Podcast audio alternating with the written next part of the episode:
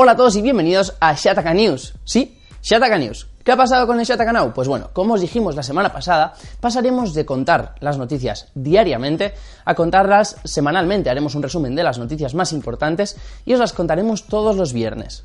¿Eso significa que ya no habrá noticias diarias? Pues no. Las noticias más importantes que salgan os las contaremos en el propio día, es decir, como hicimos con la Nintendo Switch Lite o como hicimos con, el plan de suscripción de Netflix. Con lo cual, este noticiario de Shataka News pasará a ser una sección semanal, con lo cual podéis verlo así, ¿no? Como una sección semanal que vais a ir viendo todos los viernes.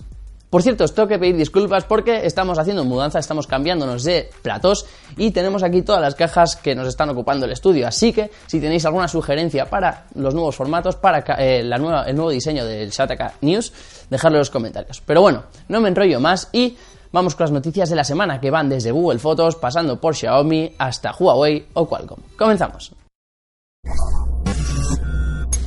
Aunque no hayas dado permiso, cualquier usuario con enlace puede ver tus fotos. Google Fotos permite que cualquier usuario pueda ver las fotografías que se han compartido mediante un enlace, a pesar de que no hayamos dado permiso a dicho usuario. Le bastará con pulsar en el link para ver la foto, aunque ni siquiera tenga una cuenta de Google. Este comportamiento de Google Fotos choca bastante con el de las otras aplicaciones como Google Drive, en las cuales tan solo puedes ver las fotos y documentos que el usuario propietario haya autorizado a través de su cuenta de Google. La empresa Mountain View nos ha explicado que esto no es una vulnerabilidad, defendiendo que estos enlaces se construyen de forma aleatoria para que no se puedan adivinar. Son difíciles de rastrear y que quieren que cualquier persona pueda ver las fotos aunque no tenga cuenta de Google. Vista la posición de Google, hay que tener cuidado con la forma en la que se comparten los enlaces. La procedencia rusa de la aplicación de moda deja algunas dudas sobre su forma de guardar y compartir datos. Casi nadie se ha librado de ver por las redes sociales fotografías editadas con FaceApp, la aplicación que nos lleva a la tercera edad en cuestión de segundos. La política de privacidad de la aplicación asegura que se envían los datos a Estados Unidos y que dichos datos se usan para mejorar la propia aplicación, algo que hacen la inmensa mayoría de apps.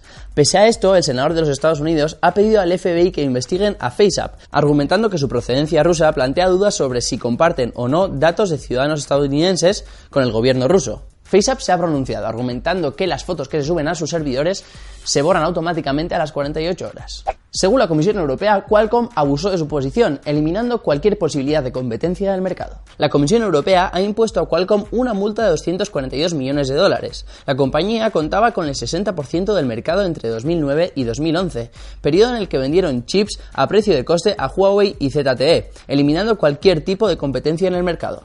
Este movimiento de Qualcomm hizo que los fabricantes de chips como Icera tuvieran que abandonar el mercado, algo que según la Comisión Europea tuvo un impacto perjudicial significativo sobre la competencia. Por su parte, Qualcomm planea apelar la resolución de la Comisión Europea y dará una garantía financiera en lugar de pagar la multa mientras se resuelve el proceso.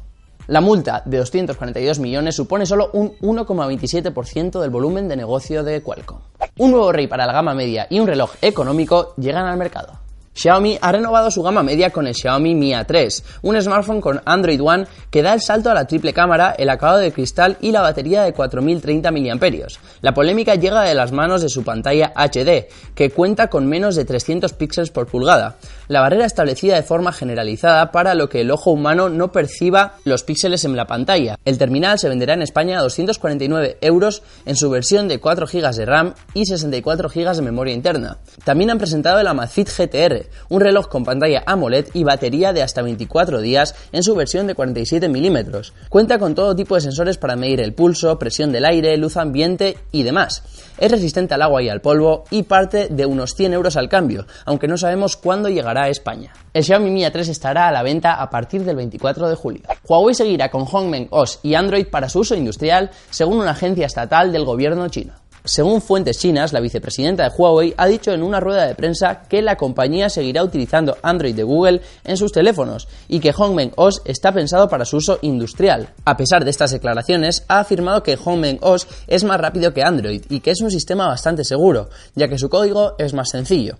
En cuanto a Harmony OS, el sistema que han querido registrar en la Oficina de Patentes Europea sigue sin haber datos, por lo que no hay garantías de que Huawei no tenga listo un plan B para sustituir a Android en un futuro. Las dudas sobre si Huawei reemplazará a Android con otro sistema operativo en un futuro siguen sobre la mesa.